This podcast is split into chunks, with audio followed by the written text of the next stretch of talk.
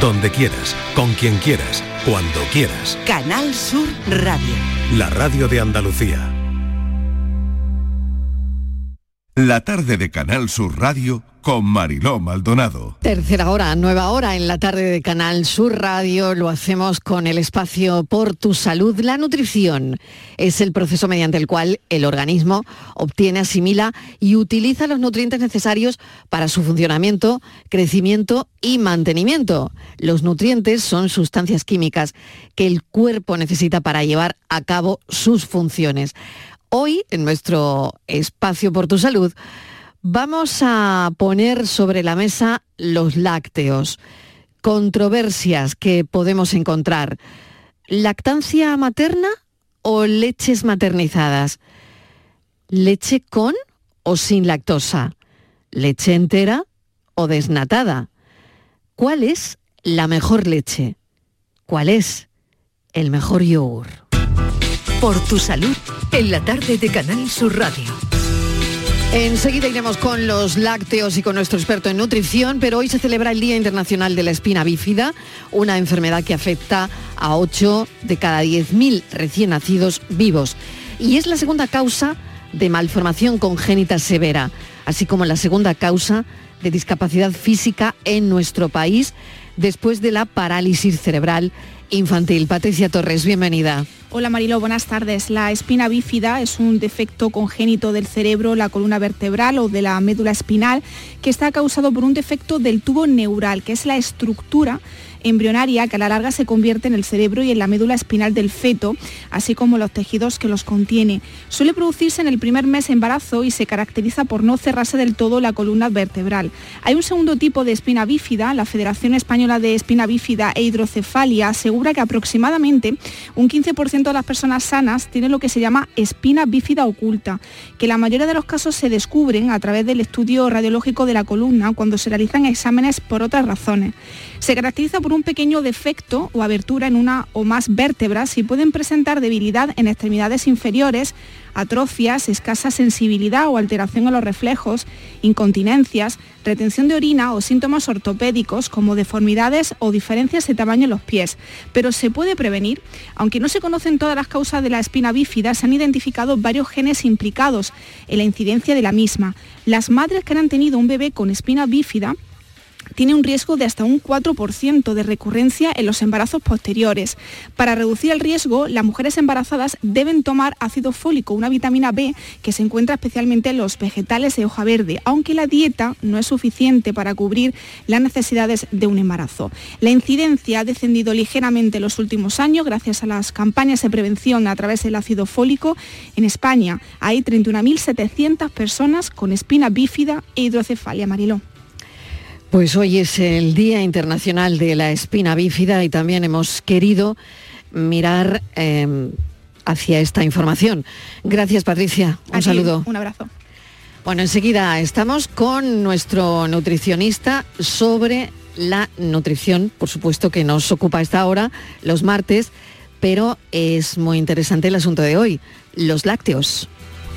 Estos son nuestros teléfonos 95 1039 105 y 95 1039 16.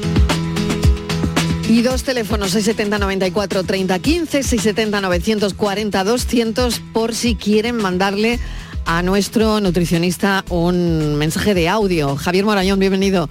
Hola, Gracias ¿qué tal, por acompañarnos. ¿Qué tal? Encantado. Bueno, oye, eh, los lácteos, ¿por dónde empezamos? Esto es un tema que abarca Pues, un montón de cosas. Yo creo que por el principio, ¿no? Venga, pues claro. Pues nada, nada más nacer, ¿qué es lo que tenemos que tomar? La teta, leche materna. Vale, somos mamíferos. Es que está de moda, bueno, de moda, no sé, a veces se dice, no hombre, pero ¿cómo vamos a dar el pecho? ¿Que somos vacas? No, no somos vacas, somos mamíferos, que desde el punto de vista evolutivo es lo más alto en la evolución que hay en el reino animal. Es decir, hasta que hemos llegado los animales a conseguir un medio de, satisfacer la necesidad de un recién nacido eh, de una forma tan eficiente como con la leche, se han necesitado muchos millones de años. Así que eh, tenemos que mirar el tema de la lactancia con otro ojo. La lactancia, eh, yo lo digo siempre, me hago un poquito pesado, pero bueno, mm, lo repito, desde mi punto de vista es el único alimento milagro que existe. Está muy de moda decir que todo es alimento milagro, que todo es un superalimento, que todo... Para mí el único superalimento es la leche materna los seis primeros meses de vida, porque lo tiene todo lo tiene todo. Por ejemplo, los primeros días eh, tiene un contenido en, inmunoglobulina, es decir, defensas que la madre va a aportar al bebé recién nacido, eh, alucinante. De hecho, se le llama incluso calostro, se le, se le cambia el nombre. Tiene un contenido de proteínas, que son estas inmunoglobulinas, muy notable. Pero es que sabemos, por ejemplo, que la eh, composición de la leche materna cambia en la toma. Eh, durante la toma, pues eh, la madre va cambiando la composición para adaptarse mejor al bebé. Incluso de los últimos estudios es algo eh, verdaderamente espectacular que hay una comunicación química entre madre y bebé a través de la saliva del bebé, en el cual la madre detecta posibles carencias del bebé y suplementa su propia leche eh, eh, dependiendo de estas carencias. Obviamente, esto estamos años luz de conseguir cualquier cosa, eh, cosa de esta con leche maternizada, es decir, leche que nosotros adaptamos a la necesidad del bebé. Es decir, siempre que se pueda, siempre, que, no haya... se pueda. Yo creo que hay que hacer hincapié claro, claro, en eso porque, bueno, hay muchas madres que quieren hacerlo, pero igual no tienen una calidad de, sí, tenemos que leche decir, suficiente o a cualquier otro problema. Bueno, hay infecciones exactamente, o, hay, o hay una mala adaptación. bueno, y que no bueno, pues no, no pueden, ¿no? Tampoco claro, hay, una mala adaptación, sabemos que hay leches maternizadas ya muy buenas, que, bueno, que ya está, que si no se puede, pues no hay que... Siempre que se pueda, leche que materna, no hay que lactancia Pero si podemos hacerlo y simplemente tenemos duda en qué es mejor, desde luego la duda no existe desde el punto de vista lactancia científico. materna. Lactancia materna. Bueno, las leches maternizadas, háblame un poco, Javier, sobre las leches maternizadas, porque como tú decías, cada vez eh, bueno, habrá un proceso de ingeniería ahí brutal para que sea lo más parecida. Nunca es lo mismo, pero lo más parecida eh, que tenga todos los nutrientes para el bebé, ¿no? Es un proceso de tecnología alimentaria de, absoluta, absolutamente puntero. De hecho, eh, por lo pronto hay que coger una leche de base de en cuál nos basamos. muchas se basan en leche de vaca, pero sin embargo la leche más parecida a la humana es la leche de cabra. Y entonces eh, ya últimamente se está cogiendo esta leche como base a la cual vamos a añadir vamos a añadir diferentes, diferentes eh, compuestos que le pueden venir bien al, bebé en sus diferentes fases. Es decir, tenemos que ajustar los tres macros que tenemos. Pensemos que la leche es un alimento eh, muy, muy completo. Es de los pocos alimentos que combina los tres macros. Los tres macros, recordemos que son proteínas, grasas e hidratos de carbono. Bueno, los tres están ahí, ¿vale? Pero en diferentes, eh, los tenemos que ajustar en diferentes proporciones. Esto va variando dependiendo de los animales. Por ejemplo, es muy, muy curioso, como por ejemplo, eh, por ejemplo, la foca, eh, la mama, la mami foca le proporciona una leche que de hasta un 50% de grasa a sus crías. Pero claro, es que nacen en los polos necesitan rápidamente crear una capa de grasa que les proteja que les proteja del frío. Claro, claro, qué curioso todo esto, ¿no? Bueno, la mami rinoceronte hace todo lo contrario. Eh, amamanta durante muchos meses, no puede mantener el porcentaje de grasa y baja mucho el porcentaje de grasa en la leche, en la leche de rinoceronte. Es decir, que es una leche que podría estar muy de moda para alguna dieta, que luego si quiere hablamos de que es mejor leches eh, light o leches sin grasa, leches semi, semidesnatada, leche. Bueno, los oyentes si quieren hacer preguntas mm, sobre este tema de la leche materna, sobre los lácteos, sobre lo que quieran preguntar, pues aquí está el teléfono que lo recordamos una vez más. Lácteos hoy. Estos son nuestros teléfonos 95 1039 105 y 95 1039 16. Y una vez superada la lactancia de leche, es imprescindible eh, para nosotros la leche o la leche es el demonio blanco, el mismísimo demonio blanco para algunas personas. A pues mira, esto, eh, si nos acordamos de los años 80, los que fuimos niños en los años 80, pues la leche era imprescindible, era el alimento que había que tener, incluso sustitutivo del agua. Eh, bueno, era... Eh, era un vaso de leche para todo. un vaso de leche para irte a la cama, un vaso de leche por si estabas un poquito resfriado, un vasito de leche calentito con miel. Claro, esto era, eh, era, imprescindible. La leche para antes de ir al colegio, el vasito de leche antes de ir al colegio, ¿no? Vale, incluso durante el colegio se, ya se pusieron de moda los tetrabris. Exactamente, de una marca que tenía fresa, chocolate, vainilla. Claro, que mm, luego si quieres podemos ver si esa opción era la mejor, pero bueno, eh, eso en los años 80. Estamos aquí, pero bueno, a lo mejor no era la mejor opción, ¿no? Sin embargo, sin embargo, eh, hace unos años eh, se habló de todo lo contrario. Mm. Se habló que la leche, pues, contribuía a incrementar los elementos de inflamación, los factores inflamatorios. era, un, era un alimento cancerígeno, eh, había un argumento que a mí me encantaba, que es que somos los únicos mamíferos que seguimos tomando leche después del destete. Claro, que decías tú, claro, somos los únicos mamíferos que hemos desarrollado la ganadería. Que yo sepa, no hay ningún otro mamífero. También somos los únicos mamíferos que nos tomamos revuelto de ajetes con gambas. Y eso no genera tanta controversia. Pero, pero la leche sí. Entonces, pues te voy a decir, ni uno ni lo otro. Ni lo uno ni lo otro. A ver, ¿cómo lo explicamos, Javier claro, ¿Cómo se explica? No es un alimento imprescindible porque tenemos una amalgama de alimentos que pueden sustituirlo perfectamente, ni tan siquiera en el calcio, que era el alimento, que era la sustancia, digamos que todo el mundo decía, no, no, es que eh, si no eh, tomamos lácteos, el calcio no lo alcanzamos. Eso sabemos que no es verdad. Eso sabemos que podemos tener sustitutivos que tengan una absorción muy buena. La almendra, el brócoli, por ejemplo, eh, tiene una cantidad muy notable de, calcio y sabemos que se absorbe y que se absorbe bien. Entonces, por ahí no hay ningún elemento imprescindible que solo esté en la leche. Pero no es para nada el demonio blanco que algunos pintan, ni es, eh, ni contribuye a los factores de inflamación, ¿De acuerdo? O sea que esto no sería cierto. Esto no es cierto. Esto no es cierto. Es verdad que si cogemos elementos eh, particulares aislados de la leche, que eso sería hacer nutricionismo, Nutricionismo es cuando nos olvidamos del alimento en conjunto y cogemos algún ingrediente del alimento en cuestión. Y decimos, no, no, este alimento es malo porque fíjate, tiene esto. ¿Qué, ¿Qué, dirías si te digo que, por ejemplo, el aceite de oliva virgen extra tiene aceite de palma? Tiene eh, aceite, ácido graso de palma, palmítico. Alguien diría, ostras, pero ese es el, el súper malo, ese es el ácido graso saturado que es muy malo. Bueno, pero en el contexto del, eh, del aceite de oliva, mm, que es una mínima cantidad, no hace nada malo, todo lo contrario, eh, el alimento en sí se comporta de una forma estupenda. En la leche, ¿qué pasa? ¿Hay factores de inflamación? Bueno, hay algún factor de inflamación que está, eh, fin, está relacionado con una de las proteínas de la leche, la proteína de la caseína. Pero luego hay factores de desinflamación, es decir, todo lo contrario a la otra sección proteica, que es la sección del suero. Con lo cual, uno y otro se contrarrestan. Y, de hecho, la evidencia científica nos dice que la leche en sí no contribuye ni a favor ni en contra de los factores de inflamación. Otra cosa es que la gente relacione la inflamación con la distensión abdominal. Son cosas completamente diferentes. Es decir, cuando hablamos de inflamación, son factores de e inflamatorios que se pueden medir en un análisis de sangre, ¿vale? Eh, pero no estamos hablando de, por ejemplo, que alguien pues tenga gases, que tenga una distensión abdominal, que eso podría estar más relacionado con otro tema muy controvertido que es el tema de la lactosa. ¿Vale? Que si quiere eh, podemos pues comentarlo. Entramos, entramos también en ello, ¿no? Eh, porque claro, me lleva a, esa pregunta. ¿Leche con o sin lactosa? Vale, leche con o sin lactosa. Lo vemos en el lineal del supermercado. Y bueno, pues no lo sé, voy a coger la de sin lactosa, que igual es más sana. Sí, pero mucha gente, porque hubo una serie de anuncios que, mm, que contribuyó un poco a confundir. Decía algo así como mañana ligera. Y dice, no, es que le, han quitado la lactosa.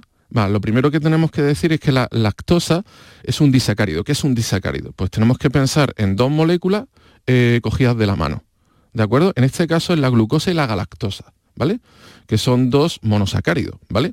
Entonces, cuando estos entran en el cuerpo, el cuerpo los tiene que romper, porque si no, no los absorbe. ¿De acuerdo? ¿Cómo los rompe? Con una enzima. Esta enzima se llama la lactasa. Nosotros lo tenemos eh, desde nuestro nacimiento para procesar la leche materna. El problema es que cuando perdemos, eh, bueno, o nos destetamos, ese, esa enzima se empieza a perder. ¿De acuerdo? Dependiendo, se empieza a perder dependiendo, fíjate qué curioso, la zona geográfica en la que vivamos. Por ejemplo, en África o en Asia, casi ninguna persona eh, tiene, conserva esta enzima, con lo cual, pues la inmensa mayoría de la población es intolerante a la lactosa. Sin embargo, en, en Europa Occidental no es así. La mayoría de la población somos tolerantes a la lactosa.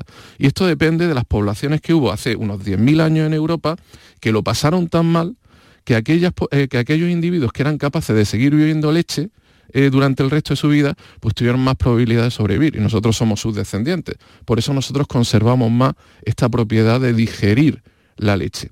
¿De acuerdo? Bien, pero lo que venía, eh, lo que iba a decir, ¿qué hace la industria para que no haya lactosa? No la quita, la rompe, es decir, le añade lactasa a la leche. Con lo cual el contenido en hidratos de carbono, el contenido en azúcares es exactamente igual que si no tuviera lactosa. Es decir, no es un alimento que engorde menos. ¿Vale? Para que... Nos entendamos, ¿no? Para que nos entendamos. Por lo tanto...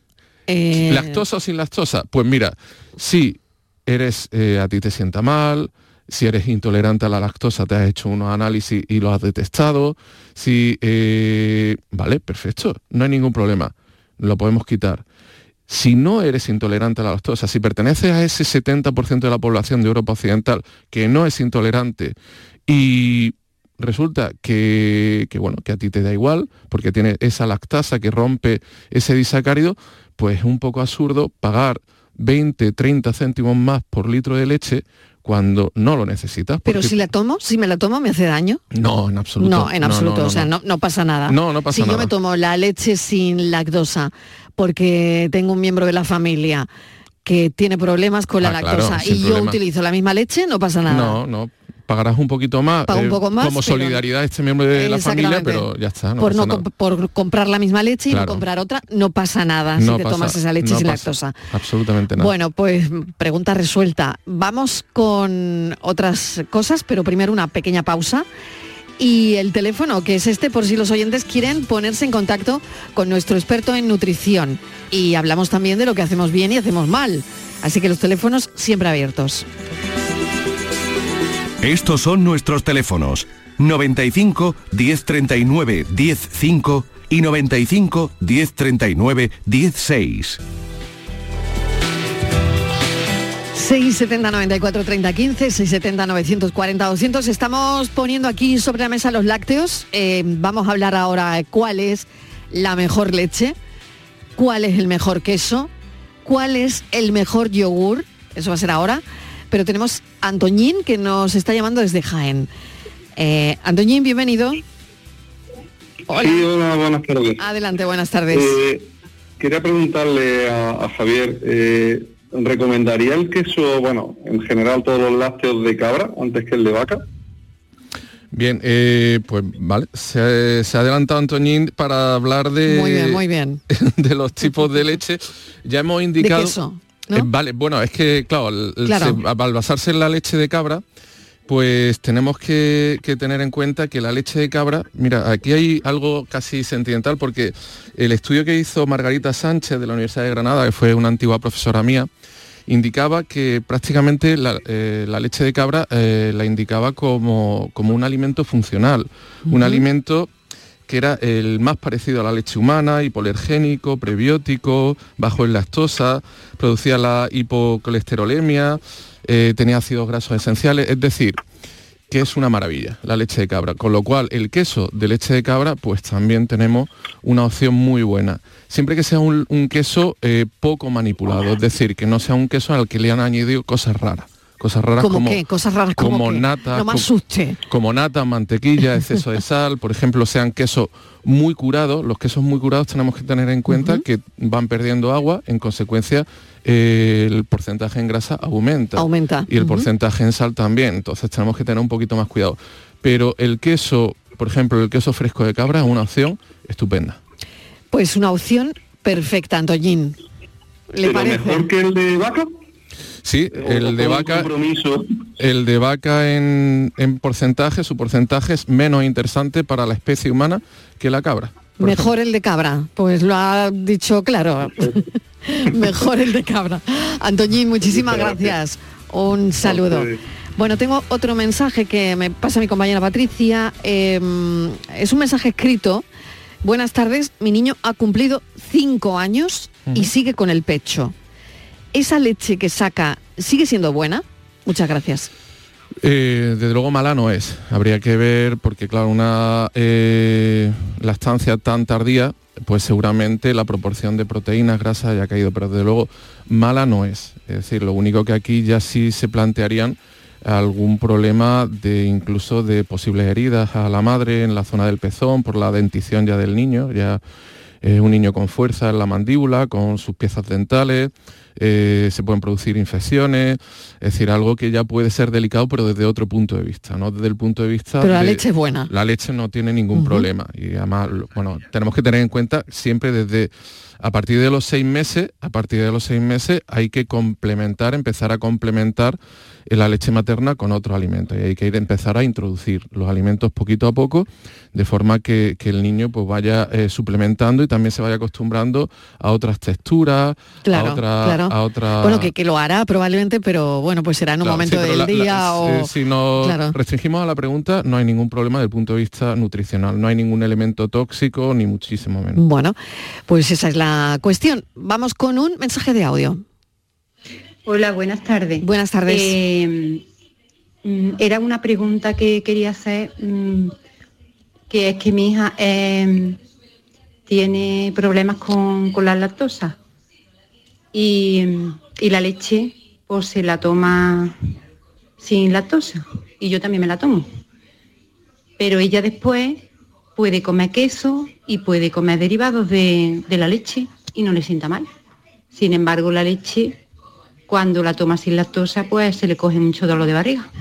Muy bien. Venga, buenas tardes. Qué curioso es todo esto, ¿verdad? Muy Eh, bien, en las no, diferentes presentaciones de, de la leche de una manera nos sienta fatal, como un rayo, y algunas personas, em, y, y por otro lado, luego en, en otras formas, en, en yogur, en queso, pues no pasa nada, esta pregunta es, muy, buena curioso, para, muy buena pregunta. Para, introducir un poquito más en el mundo de la lactosa. La lactosa hemos de- eh, de- eh, dicho que es el azúcar de la leche, ¿de acuerdo? Es un disacárido, galactosa y glucosa, que van cogidas de la mano.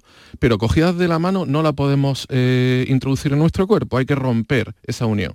¿Vale? Por eso tenemos la lactasa. En este caso, la hija eh, de, la, de la oyente pues tiene déficit de, lactosa, no pasa absolutamente nada. Eh, leche sin lactosa, ya que ya hemos explicado lo que son realmente, que simplemente se le añade esta, esta tijera ¿va? que corta la lactosa y ya la puede digerir. Y dice ella, vale, la leche normal le sienta mal, pero sin embargo, por ejemplo, el yogur o el queso le sienta bien. Claro, porque ¿qué pasa en el yogur, por ejemplo? En el yogur es un fermentado y el básicamente la fermentación eh, eh, lo que hace es un proceso que transforma la lactosa en ácido láctico, que es un poquito lo que nosotros saboreamos como ácido en el yogur. Entonces, claro, hay muy poquita lactosa en el yogur, con lo cual, si su intolerancia no es demasiado radical, pues le pueden pre- sentar perfectamente los yogures. Y los quesos, es curioso, le van a sentar mejor los quesos más curados que los más frescos. ¿Por qué? Porque en el proceso de curación la lactosa va a ir desapareciendo. Qué interesante, ¿eh? Qué eh, interesante pues, la en- cuestión. En Sí, este sí. caso, lo- los quesos frescos todavía le podrán dar algo de reacción, pero conforme la, eh, la maduración aumente, pues ya seguramente ni lo note. Muy bien. Recordamos de nuevo el teléfono del programa, que es este por si tienen alguna duda de bueno, lo que hacemos con la lactosa bien o mal. Estos son nuestros teléfonos 95 1039 105 y 95 1039 16. ¿Leche entera o desnatada? ¿Leche entera o desnatada? Pues esto viene de, también de los 80. Fíjate todo lo que viene de Ujú. los 80. Es que, ¿Qué es que fue, fue la década. Sí, eh, sí, los cardados de con laca Sí, también eh, sí, fueron. sí, sí, sí, va, sí, sí, lo, del la vestuario, lo del vestuario lo vamos a Lo de la hombrera lo vamos a dejar. Sí, Sí, sí, eso sí. no fue por donde. Pero bueno, ¿por qué viene esto? Le- ¿Qué decían, qué qué de la, de los qué 80. decían de la grasa en los 80, ¿te acuerdas? No, no, Ma- acuerdo. malísima. Ah, malísima, la Malísima, grasa. todo era malo de Sí, la grasa. La sí, grasa sí. Eh, fue el boom de los alimentos. Hombre, no te he preguntado semidesnatada. ¿Leche entera, semidesnatada o desnatada? Y así te presento los, las tres formas. Vale, pues mira, vamos a ir resolviéndolo. Ya hemos superado este debate, es decir, las grasas no son malas per se, ¿De acuerdo? Sabemos que un exceso de grasas produce muchos problemas, pero también hay grasas muy buenas y sobre todo hay que ver, eh, para evitar este nutricionismo, este eh, aislar el, nutriente y no saber realmente cómo reacciona, hay que verlo en su alimento. Vale, pues los estudios que se han hecho sobre eh, leches, tanto enteras, semidesnatadas, desnatadas, pues lo que nos han arrojado es que no hay ningún tipo de beneficio mínimamente notable en las semis o en las desnatadas con respecto a la entera. Me estoy enterando ahora mismo. ¿Vale? Me encanta esto, de verdad. y fíjate, fíjate lo que hay, otra cosa que te voy a presentar, la leche del día, mira. Ah, bueno, ahora la leche del día también, que me faltaba. Pero, la leche entera desnatada, semidesnatada y la del día ah, que se compra, claro. Perfecto, pues mira, pero déjame que termine con la con la leche entera.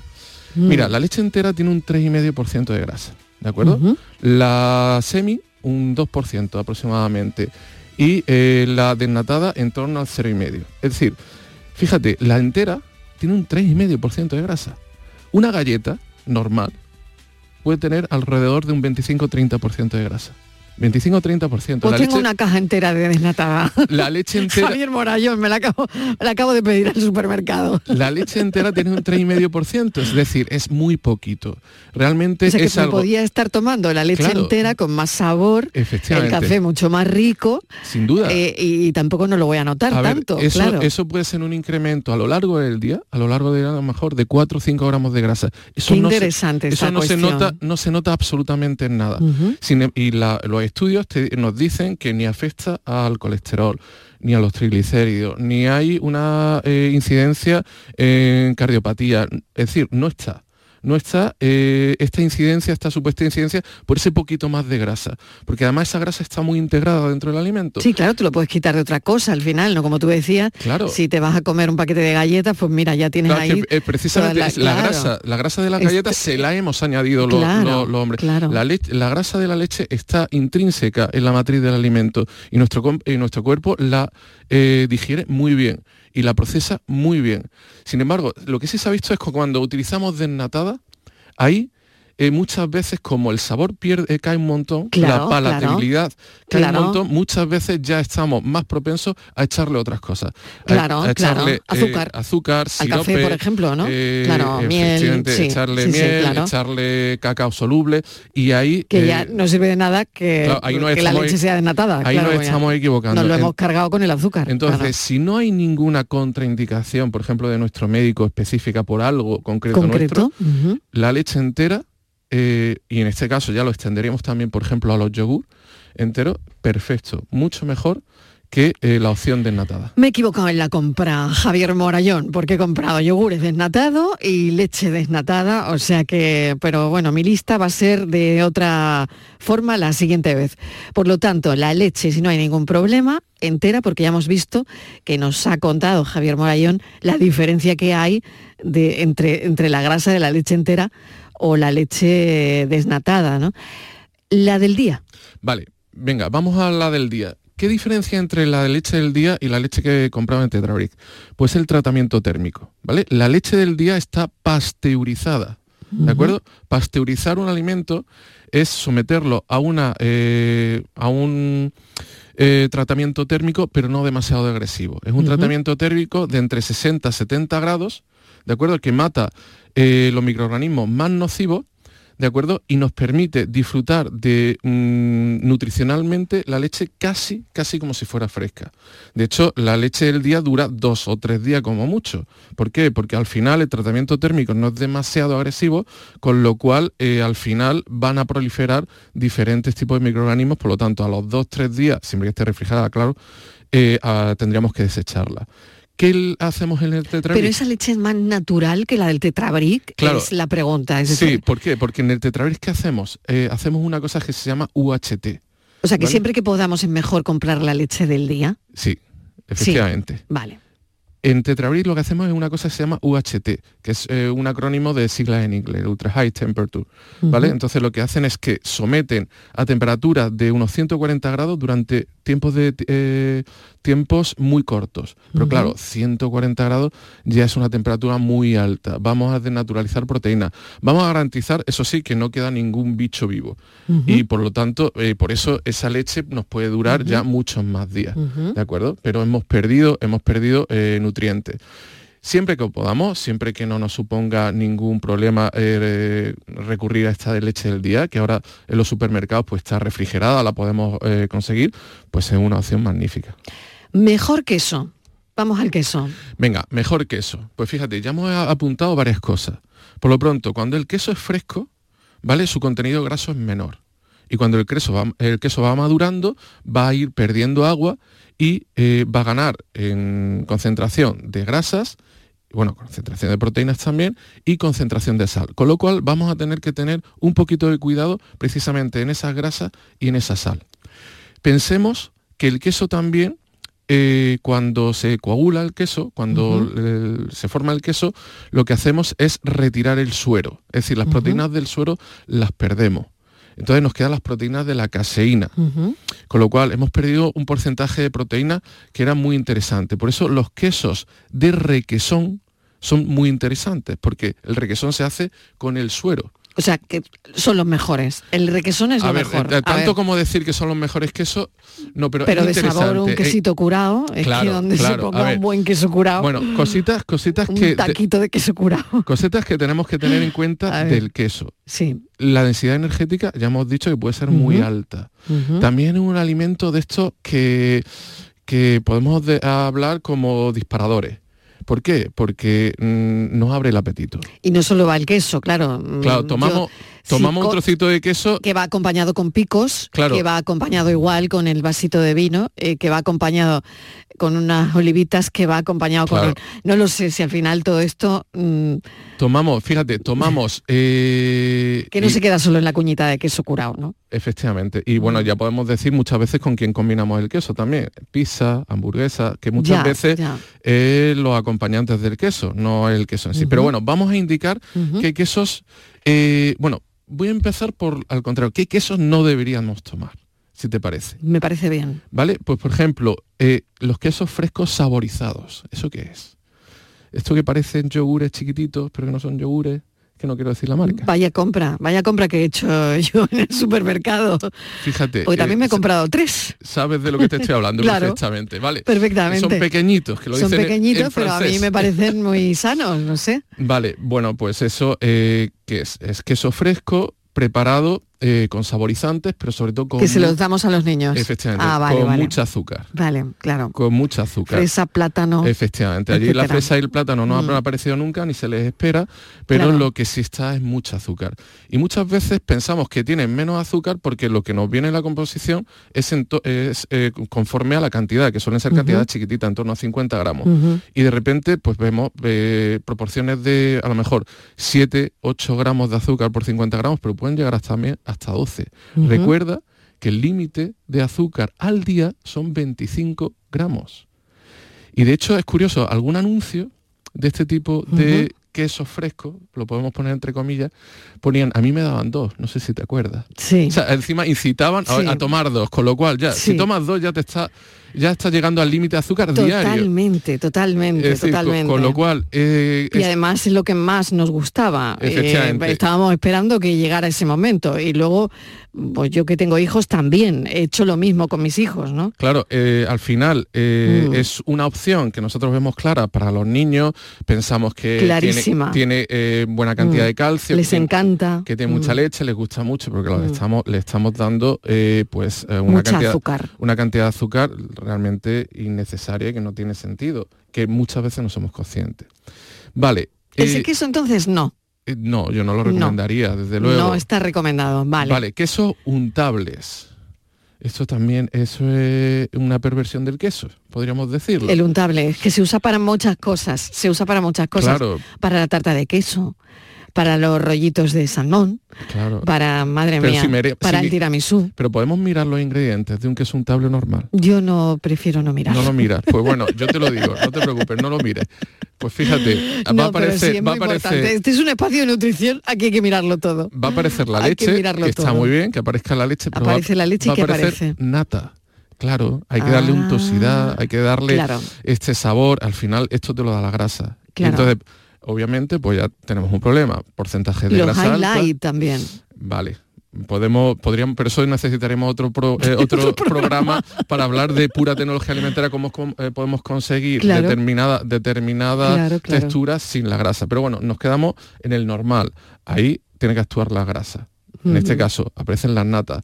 Pero podemos todavía hacerlo peor. Por ejemplo, los quesitos en porciones o los quesitos en lonchas para fundir o directamente el queso este para fundir. Eso tampoco. Eso es un desastre. Vaya compra. Vaya compra que he hecho. Si vemos, si vemos, Bueno, si pero vemos, es que bueno, para hacer un sándwich que te pide el niño, en fin, este tipo de cosas, le, le pone ese quesito en ¿en loncha. serio? Pues no, échale una mozzarella. Una Por ejemplo. por ejemplo, la mozzarella está, está estupenda. Y no tiene, por ejemplo, Que también hay en lonchas, la Claro, verdad. claro. Sí, sí. pero el o sea, queso, mejor una, un queso mozzarella en lonchas por supuesto. que el queso para fundir. Claro, el queso para fundir, entre otras cosas, lo que va a llevar es mantequillas y sale fundente.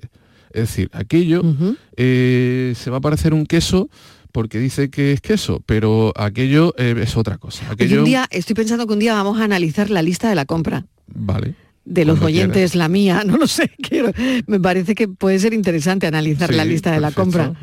Bueno, eh, entonces ese queso tampoco. No, son Vale. quesos, son quesos que para conseguir ese sabor muy intenso, esa capacidad de fundirse eh, Con- extraordinariamente, Claro, Eh, en un que sí, sándwich o incluso en una crema. claro que visualmente, que claro. visualmente es muy atractivo. Una crema de calabacín le echas un tranchete de este tipo. Claro, no sé si he hecho la marca, pero bueno. Efectivamente, Un- eh, le echa una un porción de, queso- que- de una porción de quesito, quesito o de Claro, queso pues no es lo más Mm. interesante porque al final lo que está eh, un porcentaje en grasa que seguramente no cuentes con ello. Venga, otro queso que no. Pues quesos que no, pues por ejemplo, por ejemplo, por ejemplo, hemos hablado de los tranches. Sí, no. Sí, Yo creo que vamos a hablar ya. de los quesos que sí. Venga, ¿no? menos mal, menos mal, los que sí. Venga. Venga, Pues mira, vamos a los que sí. podemos hablar, por ejemplo, de quesos como el parmesano. ¿Vale? El parmesano, por ejemplo, es el queso, igual se me escapa alguno, pero es de los que más porcentaje proteico tiene. ¿Vale? Está en torno a las 35, gra- 35 gramos de proteína por cada 100 gramos, con lo cual estamos hablando de un porcentaje en proteína estupendo. Y que además, si es el parmesano con denominación de origen, pues nos garantiza que realmente es un producto que ha sido elaborado como debe ser. Lo que pasa, el parmesano es verdad que muchas veces nos encontramos copias del parmesano, que, no, que igual no son eh, realmente lo que, lo, que estamos, lo que estamos buscando. Luego, el queso cheddar, por ejemplo, también interesante. Luego, hemos hablado de la mozzarella. ¿Vale? Hemos hablado del fresco, hemos hablado... eh, El queso fresco también, ¿no? El queso fresco sí, Sí. el queso fresco además eh, últimamente lo tenemos muy fácil para elegir, Cabra, ejemplo, oveja. el queso de, eh, de cabra no, no de- eh, opinaba el, el oyente de, mm. de Jaén que perfecto, es una opción estupenda. ¿Vale? Por ejemplo, eh, la mozzarella lo hemos, di- lo hemos comentado, el queso feta de, típico de Grecia. ¿vale? Pues un porcentaje en vitaminas B6, B12 estupendo, eh, relativamente bajo en calorías, ¿vale? Es decir, tenemos opciones. Tenemos opciones, lo que pasa es que tenemos que echarle un vistazo. Y desde luego, eh, antes de coger un queso para untar, o coger unos tranchetes, o coger unos quesitos y hacer un bocadillo de eso, mira, mucho antes, un trocito, un trocito del queso, queso normal que nos guste, va a ser más sano que esta opción. Queso de rulo de cabra, que bueno, yo lo suelo usar en las ensaladas, bien Va- o mal. Vale, queso de rulo de cabra está bien, está bien. Se le puede subir, eh, en este caso aumenta, aumenta un poquito el- la concentración grasa con respecto al fresco, pero está bien. Muy bien. Vamos al mejor yogur. Venga, el mejor yogur. Podemos hablar de la zona de yogures. Y la zona de yogures es bastante problemática, porque eh, normalmente se tiene por una opción sana, por una zona sana. Sí. Sin embargo, podemos decir que por encima del 80% de lo que se ofrece en la zona de yogures no es nada sano. Con lo cual ya... eh, ¿Qué es lo que pasa? Que se contagian de la buena fama del yogur. El yogur al final exacto, es, exacto, es un claro. producto lácteo que está fermentado. Estos fermentos pues tienen unas propiedades muy buenas, son probióticos, ayudan a nuestra flora intestinal. Mm, Por ejemplo, pues se han relacionado con una mm, protección con respecto a cánceres gástricos, a cánceres de colon. Eh, es decir, es un alimento... Los bífidus, eh, efectivamente, que no lo sé si, bueno, Bueno, sí, el bífido lo único que si está esto diciendo... es mucho marketing o no, o No, al final lo- lo, tienen. No, eh, los bífidos lo que nos están diciendo es que tienen... Ahí están también los de para que bajan el colesterol, ¿no? Los bebibles. mm, Bueno, eh, si quieres vamos, vamos pero por- vamos, no sé si vamos a necesitar otro programa para el yogur, Javier. Pues no te, no te, no te extrañe. Por ejemplo, los yogures normales, yogures de sabores. ¿Vale?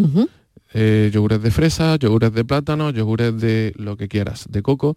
Eh, pues creo que ya lo hemos comentado en algún programa, pero no hay, no hay fruta. Esos yogures no han visto la fruta por ningún lado. Saborizantes, pero lo más preocupante, entre 13-15 gramos de azúcar por unidad. Es decir, recordemos 125 gramos. Es muy normal que demos un par de yogures o que nos tomamos nosotros un par de yogures. En ese caso ya hemos completado de nuevo eh, o hemos superado el límite diario permitido de azúcar por la OMS. Con lo cual, cuidado porque nos estamos da- eh, llevando un, mm, pelotazo de azúcar sin ni tan siquiera eh, pensarlo. Pero es que mucho peor que esos yogures son los postres lácteos que llenan las estanterías Natillas, natilla, Mm, arroz con leche, arroz con leche. la copa de chocolate y que muchas veces nos eh, o entran los por los ojos diciendo, bueno, alto en leche, alto en calcio, alto en hierro.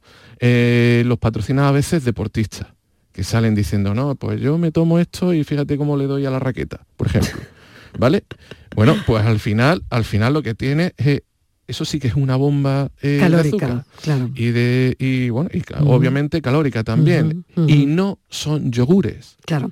no tienen nada que ver con los yogures Vamos a resolver una duda eh, de la semana pasada. Vamos a poner el, el mensaje, si te parece, porque tú querías aclarar Sí. alguna cosa a través de una llamada de un oyente. Mire, vamos a ver, yo que soy diabético, bueno, diabético, Sí. entonces miro bastante la- las etiquetas de los productos y demás. Y me, cau- me causó un poco raro de que miré los edulcorantes y Sí. los edulcorantes líquidos, los edulcorantes en pastillas no llevan azúcar. Pero los edulcorantes en polvo llevan el 85 y hasta el 87% cada 100 gramos son azúcar. Eh, edulcorante en polvo, lo he mirado en varios sitios, en los Ya, bares, pero- he mirado en algún supermercado y demás, y el edulcorante en polvo, miré la etiqueta y el 85 y hasta el 87% ponía que era azúcar. A ver, Javier, Eh, bueno, eh, esta era la llamada Sí. y tú querías aclarar. sí es que luego posteriormente eh, Fali creo que se llamaba de Sevilla eh, nos comentaba que, que él había visto la composición pues que había visto dextrosa sacarosa. Entonces me pareció interesante. Yo he intentado buscar, he intentado buscar el producto. Realmente no lo he encontrado. He pasado por algún supermercado que, que nos comentó dónde podía estar y no lo he encontrado. Pero sí me parece interesante porque aquí lo que está eh, describiendo nuestro oyente es pura azúcar. ¿no? De hecho, él, él, eh, pues de una forma eh, muy inteligente había leído los ingredientes y se había dado cuenta que eso tenía un ochenta y tantos por ciento de azúcar. Eso es azúcar. Eh, ¿Cuál es el problema? Que muchas veces la industria alimentaria intenta camuflarlo. Intenta ponernos otros nombres para que no identifiquemos lo que es el azúcar. Entonces nos pone glucosa, sacarosa, dextrosa, panela, jarabe de maíz, fructosa, eh, nos puede poner destrina, maltodestrina. Al final todo es azúcar.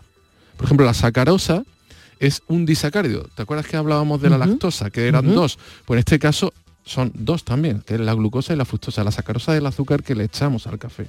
Ese es lo que conocemos todos como azúcar. Es decir, que si vemos sacarosa, es azúcar. ¿De acuerdo? Si vemos glucosa, es azúcar. Si vemos dextrosa, es azúcar.